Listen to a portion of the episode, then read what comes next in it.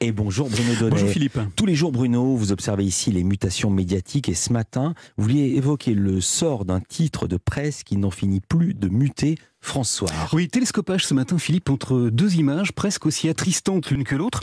Je vous raconte. La première des deux a été captée hier par BFM TV. Au 61e jour de la guerre en Ukraine, la chaîne a diffusé l'appel à l'aide déchirant d'une femme en larmes, retranchée dans les souterrains de Mariupol.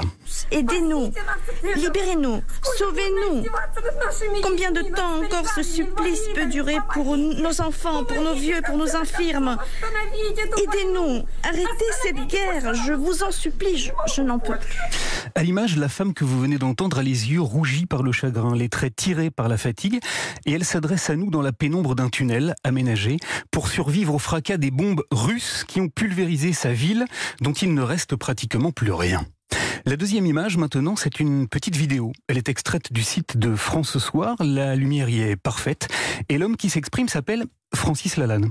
Il fut un chanteur populaire dans les années 80. Il a le visage reposé, les cheveux tirés en arrière. Il porte un costume, une chemise blanche sur une cravate impeccablement nouée.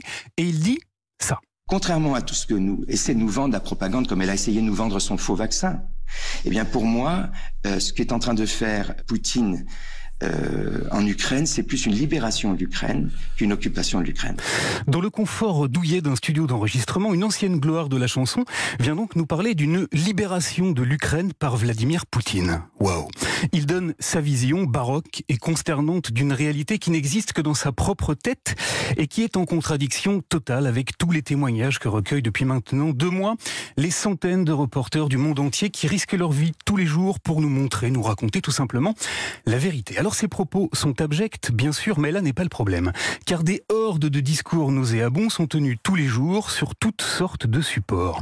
Le problème vient du fait que Francis Lalanne s'exprime ici sur le site de France Soir. France Soir, le journal mythique créé par Pierre Lazareff, Lazareff j'y arriverai, qui a tiré jusqu'à 2 millions d'exemplaires dans les années 60 et dont il ne reste aujourd'hui plus qu'un site Internet. Mais attention, pas n'importe quel site. L'association Conspiracy Watch a récemment décrit France Soir comme le navire amiral de la complosphère française, tandis que la société américaine NewsGuard l'a qualifié de site de mésinformation le plus influent du pays.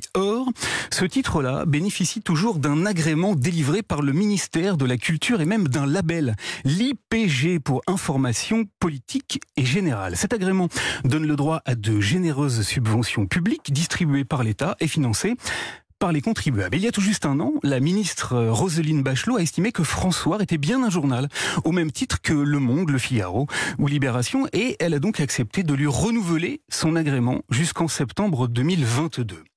Francis Lalanne doit s'en réjouir, mais au moment où la chaîne Russia Today et où le site Sputnik ont été bannis de l'espace médiatique en France, continuer à soutenir et à subventionner un titre qui n'emploie plus de journalistes, qui ne signe aucun de ces articles, qui colporte très régulièrement de fausses informations et qui estime que Vladimir Poutine est en train de libérer l'Ukraine, m'apparaît comme une stupéfiante incongruité, car aujourd'hui, France Soir n'est plus un journal, c'est une honte.